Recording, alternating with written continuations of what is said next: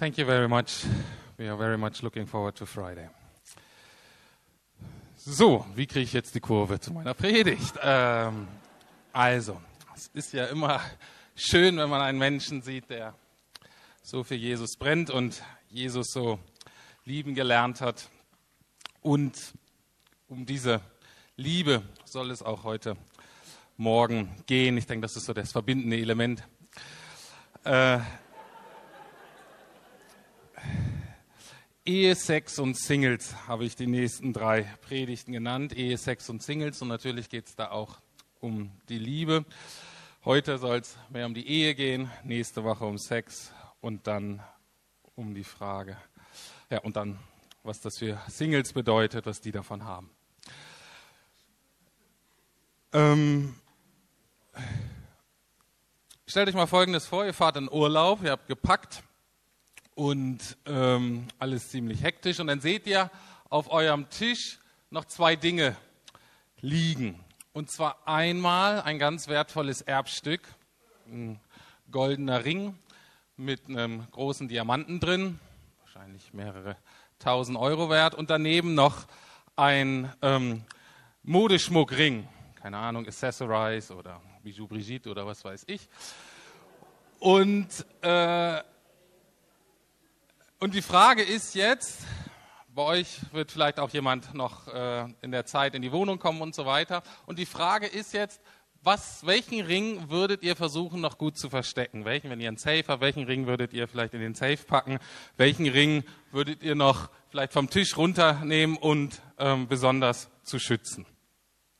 Ganz klar, natürlich den goldenen, wertvollen Ring, das Erbstück, was in eurer Familie schon seit Generationen ist und was euch auch sehr lieb und teuer ist. Und ich glaube, genauso verhält es sich beim Thema Ehe und Sex ähm, und der christlichen Tradition. In der christlichen Tradition war das immer so, dass Ehe und Sex als etwas sehr Besonderes verstanden wurde, als etwas sehr, sehr Heiliges. Und deswegen war immer die Logik, ist es besonders schützenswert.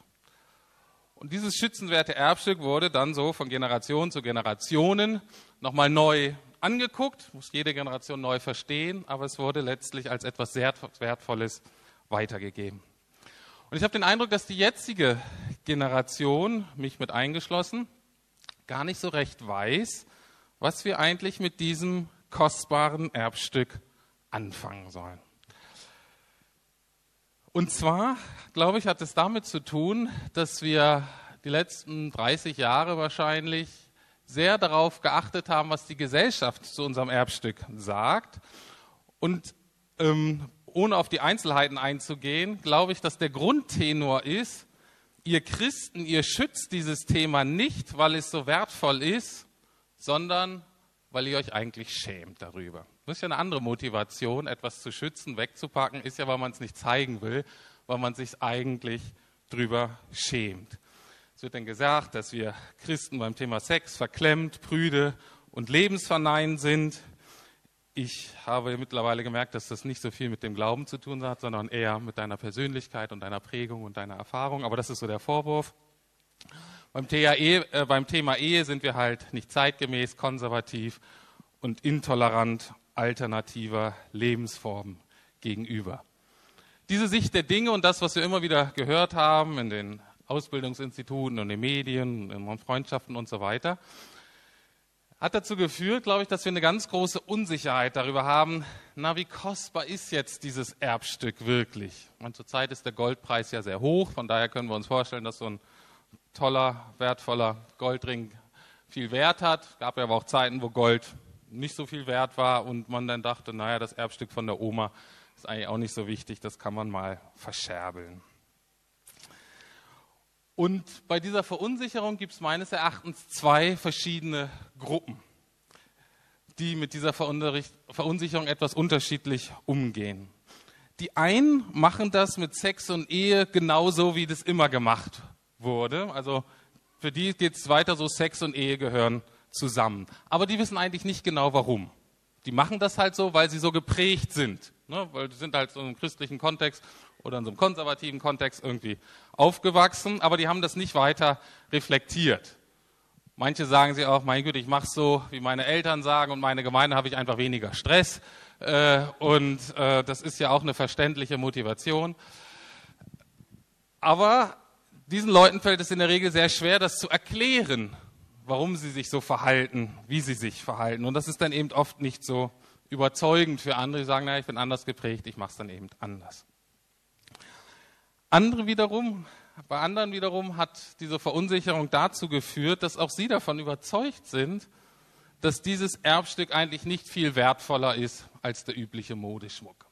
Und Modeschmuck läuft ja so, ich kriege da jetzt so ein bisschen mit, meinen Frauen zu Hause, ähm, dass der Vorteil ist, dass der sehr billig ist und äh, dass man sich den immer kaufen kann zu dem, vielleicht gerade passend zu dem Schal, den man gerade hat oder gerade in der Farbe, wo es irgendwie passt und so weiter. Und das ist immer so für eine Woche oder für einen Monat ist es immer, ah toll, Mensch, das ist ja wirklich was äh, Schönes, wird vielleicht bestaunt und betastet, aber dann kommt der nächste.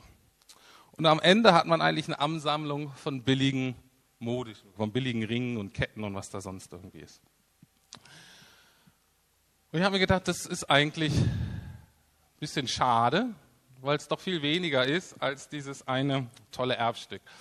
Und ich habe jetzt am Sonntag meine dritte Hochzeit in diesem Jahr und für mich war das total spannend, obwohl ich mich eigentlich ganz gut auskenne mit dem Thema, dass ich in der Vorbereitung dieser Hochzeiten und dieser Trauung und auch der Ehevorbereitung so ein bisschen diesen goldenen Diamantring wieder entdeckt habe.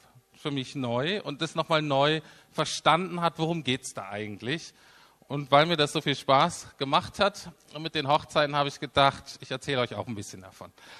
Ähm, für all die, die jetzt bei den letzten beiden Hochzeiten dabei waren, wird das ein oder andere vielleicht Wiederholung sein, aber ich hoffe, das stört euch nicht. Es gibt auch ein bisschen was Neues. Also heute möchte ich hauptsächlich darüber sprechen, was ist das Besondere an einem christlichen Eheverständnis? Was lernen wir von der Ehe über unsere Beziehung zu Gott? Nächste Woche sage ich, welche Rolle spielt die Sexualität dabei? Ich glaube, das haben wir auch größtenteils nicht wirklich verstanden. Und dann die Frage, was bedeutet das für Singles? Wo ist da die gute Nachricht für Singles? Und ich glaube, dass sie auch da ist.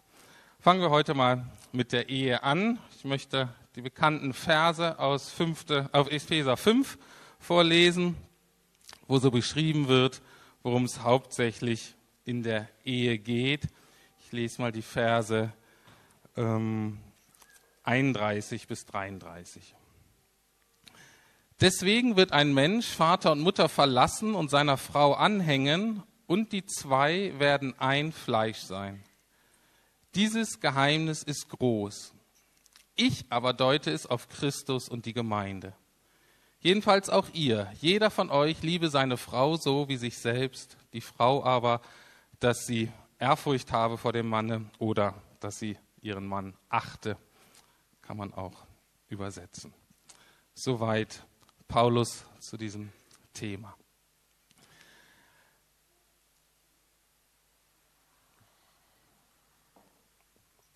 Der Text macht deutlich, dass es bei der Ehe um zwei verschiedene Beziehungsaspekte geht.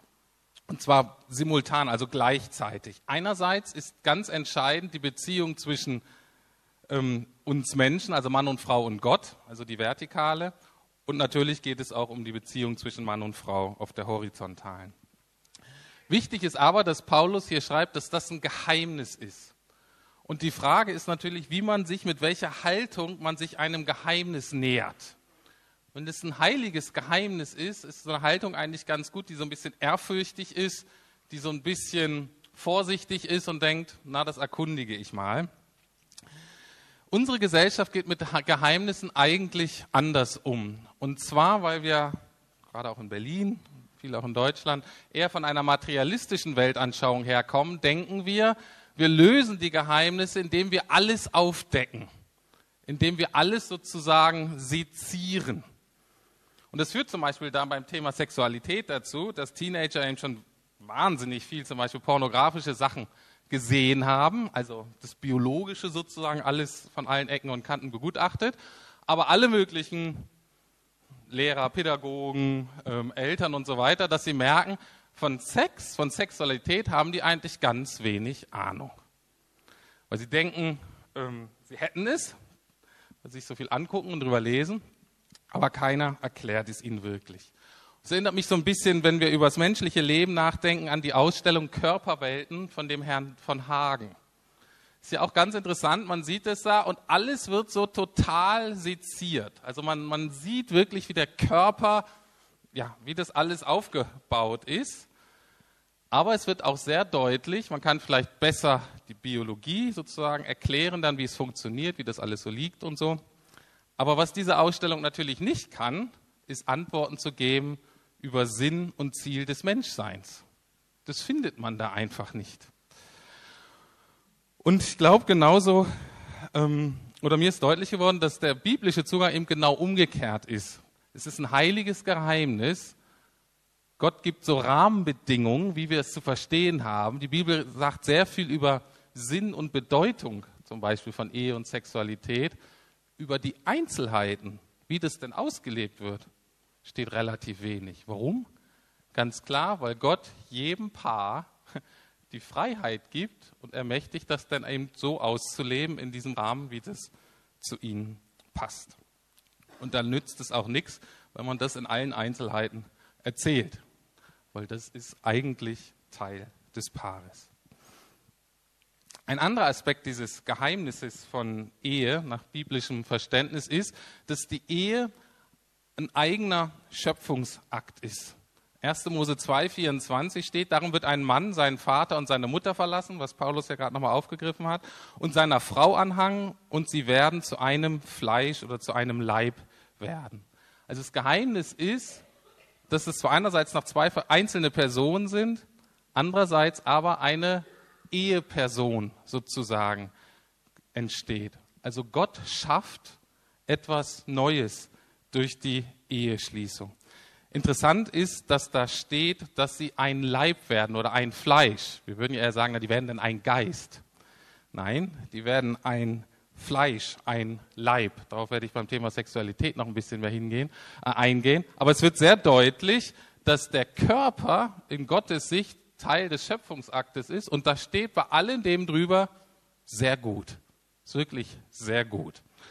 Und ähm, auch das ist wichtig im Hintergrund zu behalten. Aber wie gesagt, nächste Woche mehr.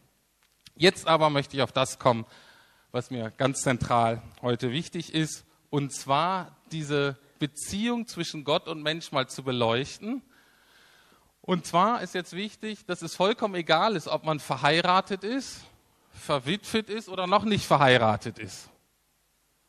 Diese Beziehung zu Gott diese Einladung dieser Beziehung ist für alle gleich. Was nur unterschiedlich ist, ist, welche Aspekte wir wie ausleben. Das ist je nach Stand unterschiedlich. Aber die Beziehung selber ist erstmal das Gleiche.